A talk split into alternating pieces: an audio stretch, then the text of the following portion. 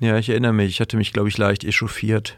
Genau, ich glaube, wir hatten uns in der Folge leicht echauffiert hinter den Kulissen. Ähm, nicht nur mehr. leicht, sondern noch viel mehr. genau. genau, richtig, weil das doch etwas verwunderlich war.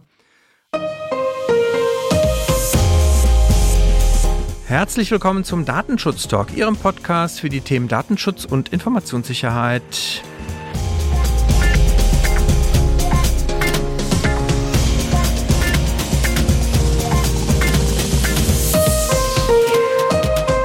Heute ist Freitag, der 9.9.2022. Mein Name ist Heiko Gossen.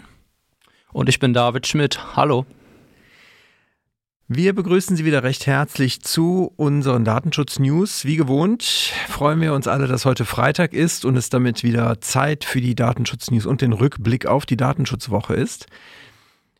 Wir haben heute um 10 Uhr wieder unseren Redaktionsschluss gehabt, wie Sie das von uns wohl gewohnt sind. Und wir haben natürlich eine Menge Themen wieder dabei. Wobei, na, eine Menge ist, glaube ich, etwas übertrieben. Jetzt ist heute etwas überschaubarer. Kommt David, drauf an, was wir daraus machen, würde ich sagen. kommt bis noch an. ja, genau. Es wird trotzdem nicht langweilig werden. Ich glaube, so viel können wir schon mal verraten. Der Titel verrät schon, dass es eine, eine gute Entscheidung gab. Aber was hast du denn sonst noch mitgebracht, David? Ähm, ich habe eine Rekordstrafe gegen Instagram mitgebracht. Dann ja, die von dir schon angesprochene gute Entscheidung des Oberlandesgerichts Karlsruhe, in der ein Beschluss der Vergabekammer einkassiert wurde. Und dann habe ich noch Neues zu den Erstbewertungsplattformen, vor allem für unsere Hörerinnen und Hörer aus Österreich mitgebracht. Wir schauen unter anderem auf einen Cyberangriff auf Samsung in den USA. Wir wundern uns über die Nachlässigkeit von manchen App-Entwicklern beim Management von Zugriffsschlüsseln auf Cloud-Dienste und wir haben natürlich wieder spannende Lesetipps dabei.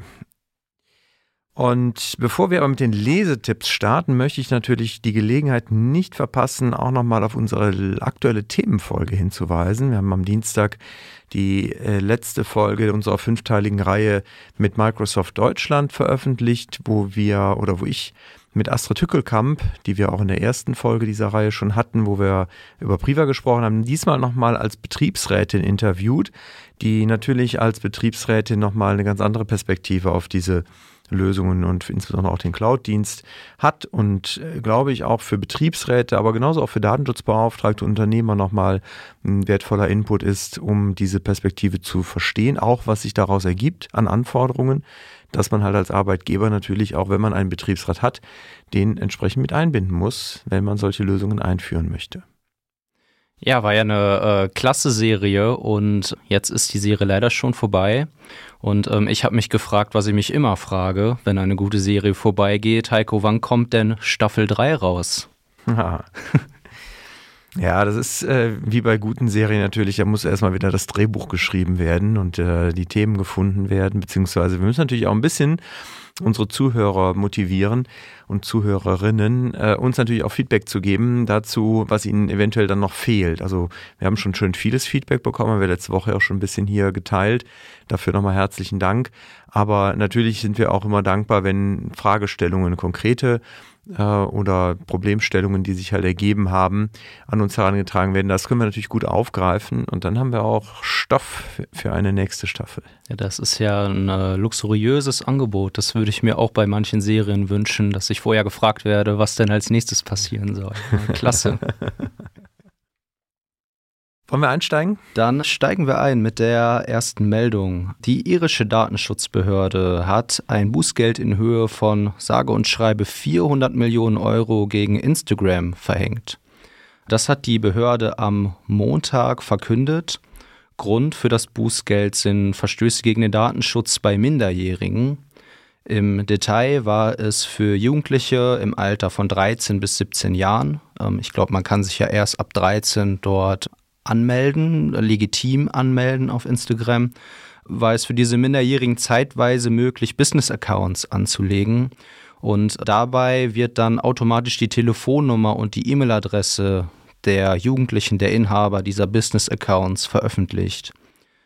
Zudem hatte die irische Behörde festgestellt, dass äh, teilweise Instagram-Accounts von Minderjährigen auch standardmäßig nicht auf äh, privat gesetzt wurden, sondern auf öffentlich, so dass es anderen Nutzern möglich war, in die Social-Media-Inhalte der Jugendlichen Einsicht zu nehmen, unabhängig davon, ob man im Kontakt zueinander steht oder nicht. Das ist ja nicht das erste außerordentlich hohe Bußgeld gegen ein Tochterunternehmen von Meta. Im Jahr 2021 gab es in Irland schon gegen den Messenger-Dienst WhatsApp ein Bußgeld in Höhe von 225 Millionen Euro.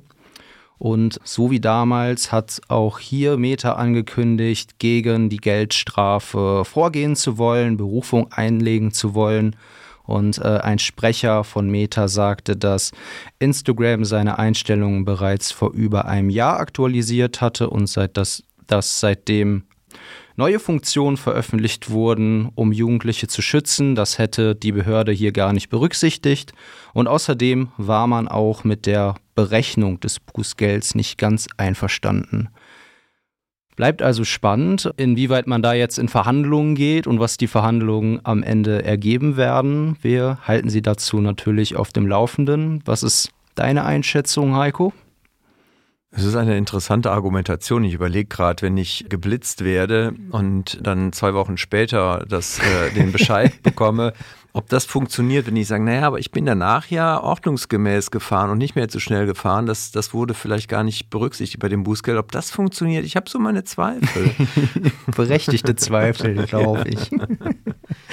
aber gut, man kann es natürlich versuchen. Ich denke halt direkt so 25 DSGVO, es ist eigentlich relativ klar, Privacy by Default, ja, also auch eigentlich ja nicht nur bei Jugendlichen. Mhm. Deswegen, äh, ja, da glaube ich, ist äh, genug Spielraum noch für Bußgelder. Ja, es ist auf jeden Fall ein Urteil äh, oder eine Entscheidung und ein Bußgeld, was ja auch schon äh, viele Runden jetzt gedreht hat in den Medien. Von daher durchaus, glaube ich, auch etwas, was für die breite Öffentlichkeit und für Meta damit natürlich in der Konsequenz auch, auch relevant hat, Relevanz hat. Und das bringt mich auch genau ganz gut zu meinem nächsten Thema, nämlich Samsung, die in den USA jetzt auch ein wenig Schadensbegrenzung betreiben. Nämlich Hacker haben in den USA Daten von Samsung-Kunden erbeuten können. Samsung veröffentlichte dazu jetzt eine Support-Seite und äh, darauf schildern sie, dass sie am 4. August festgestellt haben, dass ein Eindringling in ihre Systeme Ende Juli bereits, also ein paar Tage vorher mindestens, dort wohl Daten abziehen konnte. Und sie haben jetzt dazu wohl auch Informationsschreiben an ihre Kunden in den USA, die davon betroffen waren, geschickt, beziehungsweise dann teilweise per E-Mail wohl verschickt. Und sie bemühen sich jetzt halt sehr darum, das Vertrauen ihrer Kunden wiederherzustellen, thematisieren das sehr oft, wie wichtig ihnen halt das Thema Sicherheit ist und der äh, Datenschutz der Kundendaten und so weiter. Das werden sie nicht müde, marketingmäßig da auch in ihren Stellungnahmen zu den verschiedenen FAQs, die sie da zu veröffentlicht haben, auch darzustellen. Sie betonen, dass wohl keine Sozialversicherungsnummern abhanden gekommen sind. Das ist in den USA ja immer ein ganz großes äh, Thema, aber wohl auch keine Kreditkartendaten, sondern es hier wohl mehr um Kontaktdaten, Bestelldaten ging. Und sie empfehlen den Kunden natürlich auch jetzt sehr aufmerksam zu sein, insbesondere was dann Phishing zum Beispiel angeht, aber ähm, sagen aber auch nicht, dass jetzt zum Beispiel Passwortwechsel angezeigt werden. Also das heißt, Passwörter scheinen dann wohl auch nicht betroffen gewesen zu sein. Und sie empfehlen halt auch ihren Kunden nochmal bei den Kreditauskunfteien, bei den drei ähm, landesweit ähm, verfügbaren Auskunfteien dort auch nochmal Kreditauskünfte einzuholen, erkläre nochmal, dass man es halt auch in den USA einmal im Jahr kostenlos bekommen muss. Also vor allen Dingen, wie gesagt, sehr auffällig, dass sie da jetzt sehr stark versuchen, das natürlich alles äh, wichtig zu machen. Interessant in dem Zusammenhang, Heise berichtete dazu auch, dass es ja im März schon mal einen Hackerangriff gab, bei dem es halt den Hackern auch gelungen ist, Quellcode zu erbeuten, was halt auf unsichere Kryptographie zurückgeführt wurde. Also von daher weiß ich halt nicht so genau, wie viel davon letztendlich Lippenbekenntnisse sind und wie wichtig das Thema dann dort wirklich genommen wird. Ja, vielleicht frei nach dem Motto, einmal ist kein Mal, aber jetzt beim zweiten Mal äh, gehen wir dem auch mal wirklich nach. genau. Dann komme ich schon zu unserer namensgebenden Nachricht für die heutige Folge zum Oberlandesgericht Karlsruhe. Dafür müssen wir erst einmal zurückschauen auf die Kalenderwoche 30. Da haben wir über einen Beschluss der Vergabekammer in Baden-Württemberg berichtet. Ja, ich erinnere mich. Ich hatte mich, glaube ich, leicht echauffiert. Genau, ich glaube, wir hatten uns in der Folge leicht echauffiert hinter den Kulissen, ähm, nicht nur mehr. leicht, sondern noch viel mehr. genau. genau, richtig, weil das doch etwas verwunderlich war. Und zum Glück hat sich dem jetzt das OLG Karlsruhe auch angeschlossen. Aber wie gesagt, schauen wir einmal zurück. Die Vergabekammer hatte sich mit einem Vergabeverfahren für einen Auftrag über ein digitales Entlassungsmanagement für zwei kommunale Krankenhäuser beschäftigt. Den Zuschlag hatte hier ein Unternehmen aus Luxemburg erhalten. Dieses Unternehmen ist die Tochter eines US-amerikanischen Unternehmens. Und ähm, das Unternehmen aus Luxemburg hatte vertraglich zugesichert, dass die Daten für das Entlassungsmanagement ausschließlich im EWR gespeichert werden und dass die Mutter darauf gar keinen Zugriff hat und gar nicht mit in dieses Tool eingebunden ist. Ein Bewerber, ein Mitbewerber legte allerdings Beschwerde gegen die Vergabe ein, sodass sich die Vergabekammer damit einmal befassen musste. Und diese kam dann zu dem, wie bereits angekündigt, fragwürdigen Ergebnis, dass bereits von einer unzulässigen Übermittlung personenbezogener Daten in ein Drittland ausgegangen werden muss, wenn der genutzte Server zwar in den USA betrieben wird, äh, nicht in den USA, sondern wenn der genutzte Server in der EU betrieben wird, aber der Betreiber eben Teil eines US-Konzerns ist, so wie das hier der Fall war. Weiter führte die Kammer aus, dass für die Weitergabe nach der Datenschutzgrundverordnung nicht entscheidend ist, ob tatsächlich ein Zugriff durch die US-Muttergesellschaft erfolgt, sondern das potenzielle Risiko würde schon ausreichen.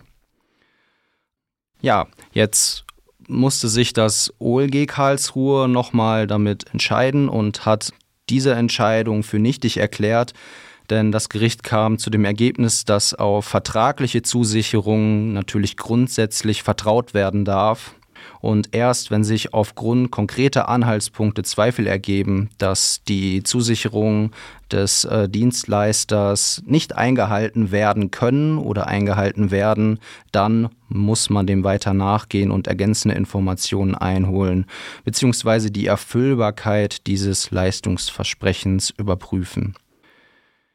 Also ich glaube, ein Ergebnis, mit dem wir beide auf persönlicher Hinsicht, aber auch auf fachlicher Hinsicht äh, sehr gut leben können und das ähm, die Wirtschaft, glaube ich, auch etwas aufatmen lassen kann. Also meine Welt ist jetzt wieder ein Stück weit gerader gerückt. Das ist schon, ist schon wichtig. Ich hatte ja damals auch, glaube ich, gesagt, es setzt halt diese Entscheidung der Vergabekammer so ein Stück weit voraus, dass die Unternehmen dann, die europäischen Töchter, hier sich ja schon quasi von vornherein nicht datenschutzkonform verhalten würden. Mhm. Und das finde ich halt wirklich problematisch, wenn man so ein Vorurteil quasi dann in der, in der Entscheidung wiederfindet. Von daher freut mich das persönlich wirklich sehr, dass das OLG hier dann doch etwas weiser entschieden hat. Ja, tatsächlich auch auf Basis der Fakten und nicht aus irgendeiner Ideologie daraus, das konnte man ja tatsächlich annehmen bei der Vergabekammer. Ich weiß, vielleicht hat sie es einfach auch nicht richtig verstanden, den, den Sinn und Zweck dieser Fortschriften zum Drittstaatentransfer. Aber jetzt kategorisch alle Unternehmen auszuschließen, die irgendeine Verbindung in ein Drittland haben, das finde ich dann doch nicht zielführend und sehr gewagt. Definitiv. Und wir können natürlich auch Gerichten nur empfehlen, auch hier mal reinzuhören und das vielleicht auch bei der Meinungsfindung mit einfließen zu lassen. Nein, aber äh, Spaß beiseite. Wir schauen noch auf ein Thema beim äh, Apps. Und zwar sind natürlich Apps häufig mit Cloud-Diensten verbunden, also haben Online-Anbindungen und Sicherheitsforscher von Symantec haben jetzt Zugriffsschlüssel für Cloud-Speicher in sehr vielen Apps gefunden, was aber auch zu Schwachstellen und Sicherheitsrisiken führt, also insbesondere halt für die Daten, die dort oft gespeichert sind. Und zwar, wie ähm, Heise jetzt berichtet hat in der Rubrik Mac and I, da wurden äh, etwas äh, über 1800 Apps untersucht Und diese Apps waren tatsächlich zu 98 Prozent für unverschlüsselte Keys äh, zugänglich. Also das heißt, da waren Schlüssel auffindbar in diesen Apps, die Zugriff gegeben und gewährt haben auf Cloud-Speicher. Das heißt, die wurden halt genutzt. Die waren unverschlüsselt in den Apps gespeichert und waren damit halt sehr leicht und letztendlich auch nutzbar. Und Hintergrund ist halt hier wohl, so haben die Forscher herausgefunden, dass halt in sehr vielen Apps auch gleiche Schlüssel zu finden waren, in weiten Teilen auch zu AWS Cloud Speichern, wie dem S3 äh, Speicher, den äh, Microsoft, äh, den, den Amazon ja anbietet, um zum Beispiel Webinhalte dort leicht verfügbar zu machen. Und da diese Keys halt in verschiedenen Apps gleich waren, vermuten die Forscher halt, dass sich das halt auf entsprechende Entwickler-Kits zurückführen lässt, wo die dann schon drin hinterlegt sind. Problematisch ist halt, dass über diese Schlüssel dann nicht nur sozusagen statischer Content oder Content von dem jeweiligen Anbieter der vielleicht für den Betrieb der App zugänglich ähm, gemacht wird, sondern dann auch teilweise Inhalte, die von den Usern der Apps wiederum im Cloud-Dienst gespeichert werden, verfügbar werden. Und das ist natürlich dann durchaus problematisch, weil da haben halt die, Entwick die Forscher auch einige Beispiele gefunden, wo Unternehmensdaten plötzlich dann halt über diese Schlüssel auch wirklich einsehbar waren von sehr vielen kleinen mittelständischen Unternehmen. Von daher ist auf jeden Fall nochmal zu raten, natürlich zu gucken, wirklich, welche Apps setzt man ein, vor allen Dingen im Unternehmenskontext, aber auch privat. Das ist natürlich schwer von außen zu, zu ermitteln. Da empfiehlt sich vielleicht nochmal ein Blick auf die, auf die Seiten von Symantec, welche Apps davon betroffen waren und mal zu gucken, ob man selber halt dort vielleicht kritische Daten auch in diesen Apps speichert. Insbesondere aber für Unternehmen, glaube ich, ist es wichtig, wirklich da auch nochmal hinzugucken, zu schauen, welche Apps nutzt man, um Unternehmensdaten auch in Cloud-Diensten zu speichern und auch zu untersuchen lassen, ob hier die eigenen Daten vielleicht gefährdet sind. Müssen aus deiner Sicht die Betreiber der Apps, wenn sie Verantwortliche sind nach der Datenschutzgrundverordnung, jetzt auch eine Meldung abgeben, würde mich interessieren. Denn wenn die Sicherheitsforscher Zugriff auf diese Daten erhalten haben, so wie das in dem entsprechenden Artikel geschrieben steht, dann ähm, ist das ja ein Zugriff unberechtigter und dann wären wir durchaus in der Prüfung, ob eine Meldepflicht vorliegt, gegebenenfalls sogar an die Betroffenen selbst, oder? Also wenn natürlich der Betreiber des, der App, also der Entwickler der App, der sie bereitstellt, erstmal jetzt feststellt, dass es wohl unzulässige Zugriffe gegeben haben kann, dann ist er natürlich im Zweifelsfall in der Benachrichtigungspflicht der Nutzer der, der App bzw. der Unternehmen, weil er ist ja selber nicht unbedingt verantwortlicher. Also mhm. wenn's, wenn man es richtig gut gemacht hat und man nutzt so eine App, um Daten zu speichern, hat man vielleicht sogar mit dem Betreiber dann eine Auftragsverarbeitung vereinbart, sodass der einen auch informieren kann über diesen Vorfall. Und dann obliegt es natürlich klar auch dem Unternehmen zu entscheiden, ob hohe Risiken bestehen für die Freiheiten und Rechte der Betroffenen und dann auch zu entscheiden, ob es einer eine Meldung bedarf. Ja. Mhm. Aber ist ein, ein, guter Punkt, ne? Also auch gerade dieses Verhältnis so einer äh, Cloud-Lösung mit einer App dahinter, auch natürlich unter dem Aspekt zu betrachten, wie ist denn dieses Verhältnis zwischen dem Entwickler und Hersteller und Betreiber dieser App, der dann äh, vielleicht für den Cloud-Service dahinter ja auch mitverantwortlich ist und den zur Verfügung stellt, äh, gegenüber dem Unternehmen und auch dran zu denken, da auch das Thema Auftragsverarbeitung mal zu beleuchten und zu prüfen. Vielen Dank. Dann ähm, schauen wir mal nach Österreich, würde ich vorschlagen. Dort hat sich der oberste Gerichtshof mit Plattformen beschäftigt, auf denen Ärzte bewertet werden können. Hier ist in Deutschland ja in letzter Zeit schon einiges zu passiert. Also es gibt schon mehrere Entscheidungen des äh, Bundesgerichtshofs dazu. Und wenig überraschend und zu unserer Beruhigung weichen die Österreicher auch von diesen Entscheidungen inhaltlich nicht ab. Im Kern geht es um die Frage, ob Bewertungsplattformen ähm, personenbezogene Daten von Ärzten ohne ihre Zustimmung veröffentlichen dürfen. Und dies ist nach Meinung des Bundesgerichtshofs in Deutschland, aber auch jetzt des obersten Gerichtshofs in Österreich auf Basis eines berechtigten Interesses gestattet. Denn das Interesse der Allgemeinheit, sich über die Qualität der Ärzte zu informieren und auch schlechte Erfahrungen mitteilen zu können, überwiegt hier gegenüber dem Interesse der Ärzte. Zwar besteht wie bei den meisten Plattformen das Problem der Echtheit der Bewertung, also ob es tatsächlich von echten Personen ist und ob diese Personen auch tatsächlich Patienten waren. Dies müssen Ärzte aber nach Meinung der Gerichte dulden, wenn es die Möglichkeit gibt, falsche Bewertungen oder auch Beleidigungen zu melden und diese dann durch den Plattformbetreiber löschen zu lassen. Also wer sich das Ganze nochmal im Detail ansehen will und sich dafür interessiert, dem sei dieses Urteil sehr ans Herz gelegt, denn ähm, wie ich finde, ist dort eine umfangreiche und wirklich gut verständliche Interessenabwägung durchgeführt worden und es wird auch auf die alten Entscheidungen aus der deutschen Rechtsprechung verwiesen. So kann man sich da nochmal schlau machen, wenn das Thema für einen noch neu ist. Es gab ja jetzt auch jüngst nochmal eine Entscheidung, also hier in Deutschland, aber wird dann sicherlich auch für Österreich nicht ganz uninteressant sein, zum Thema Fake-Bewertungen bei Hotels. Ich glaube, das wird man hier sicherlich auch übertragen können, dass natürlich dann auch Betreiber im Zweifelsfall Bewertungen löschen müssen, wenn man halt nicht äh, beweisen kann, dass sie auch echt sind. Also insbesondere anonym abgegebene Bewertungen, glaube ich, waren da das Problem. Von daher ist es hier vielleicht dann auch nochmal eine ganz gute ein ganz guter Hinweis äh, natürlich trotzdem, auch wenn die Portale als solches und Bewertungen grundsätzlich auch zulässig sind, dass man als Betreiber natürlich auch sicherstellen sollte, dass man halt nachher auch belegen kann, dass die auch echt war und nicht anonym nur abgegeben wurde. Ja, wobei das dann bei Ärzten natürlich nochmal interessant wird, gerade wenn man verifizieren möchte, dass es ein, ein Patient ist, dann ist man schnell an der, Grund, äh, an der Grenze auch zu Artikel 9 Daten. Definitiv, ja. Also ist nicht einfach. Nein, nein, nein, nein. Wenn es einfach wäre, würden es andere machen. Gut, sehr schön. Ja, dann kommen wir schon zu unseren Lesetipps und ich würde da nochmal an das Thema Drittstaatentransfer von eben anknüpfen. Es gibt nämlich jetzt eine neue Überarbeitung des Bitkom-Leitfadens zur Drittlandsübermittlung. Da hat der werte Kollege, der auch Ihnen allen, liebe Zuhörerinnen, äh, wohlbekannt sein sollte, Markus Sechel von uns auch dran mitgearbeitet. Wir verlinken den hier auch natürlich. Da wird auch referenziert auf das äh, TIA, also das Transfer Impact Assessment Tool, was wir gerade beim Bitkom auch entwickeln und die Methodik, die dahinter liegt.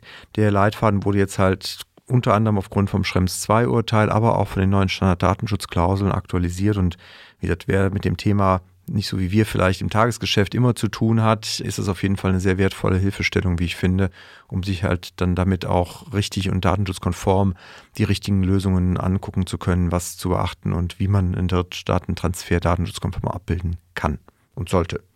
Ja, vielleicht auch lesenswert für die Vergabekammer in äh, Baden-Württemberg. Wir Sorry. schicken Ihnen mal ein Exemplar hin. Die Stichelei konnte ich mir jetzt nicht ersparen. Fleißig ist auch unsere Landesbeauftragte für den Datenschutz und die Informationsfreiheit hier in Nordrhein-Westfalen. Denn Frau Bettina Geig und ihr Team haben jetzt die Broschüre im Datenschutz, zum Datenschutz im Verein überarbeitet und veröffentlicht. Die Broschüre orientiert sich am Aufbau der DSGVO, was ich ganz schön finde, und geht dabei die einzelnen Anforderungen von der Rechtmäßigkeit der Verarbeitung über das Verfahrensverzeichnis bis hin zur Auftragsverarbeitung durch und erklärt dabei, wie die Anforderungen grundsätzlich zu verstehen sind und wie diese im Verein am besten erfüllt werden können. Außerdem nützlich ist auch der Anhang dieser Broschüre. Dieser enthält nämlich Muster für das Verfahrensverzeichnis oder auch für die Einwilligung für Fotoaufnahmen und noch einiges andere, was man gut benutzen kann. Ja, mein Lesetipp ist ein bisschen spezieller. Vereine betrifft ja doch sehr viele. Ich hätte einen zum Landesdatenschutzgesetz in Mecklenburg-Vorpommern. Da waren die Mitarbeitenden der äh, Behörde auch aktiv und äh, fleißig. Mit auch einigen anderen Autoren haben sie einen Kommentar zum Landesdatenschutzgesetz Mecklenburg-Vorpommern veröffentlicht. Den verlinken wir hier dann auch mal, die Pressemeldung zumindest. Also wer in dem Umfeld tätig ist und halt, wie gesagt, da durchaus öfters mit dem Landesdatenschutzgesetz zu tun hat, für den ist das vielleicht auch noch mal ein ganz guter Hinweis, dass es jetzt auch einen Kommentar dazu gibt. Und damit wären wir für heute durch. Vielen Dank, David. Danke dir, Heiko. Ihnen bleibt uns jetzt natürlich nur wieder ein schönes Wochenende zu wünschen. Wir hoffen, Sie wieder gut informiert zu haben. Freuen uns, von Ihnen zu hören über die verschiedensten Kanäle auf unserer Folgenseite, die auch in den Shownotes verlinkt ist. Kommen Sie natürlich direkt immer auch auf die Kommentarmöglichkeit. Sie können uns gerne aber auch anschreiben. Sie erreichen uns via E-Mail an datenschutztalk.migosense.de. Sie finden uns auf Instagram unter datenschutztalk-podcast oder gerne auch über Twitter an ds-talk folgen Sie uns, da kriegen Sie auch mal nochmal das ein oder andere an Hinweisen oder vielleicht auch mal ein bisschen Insights hier über uns als Team. Also von daher, es lohnt sich auf jeden Fall auch da mal, mal reinzuschauen. In diesem Sinne, bleiben Sie uns gewogen und auf bald. Tschüss.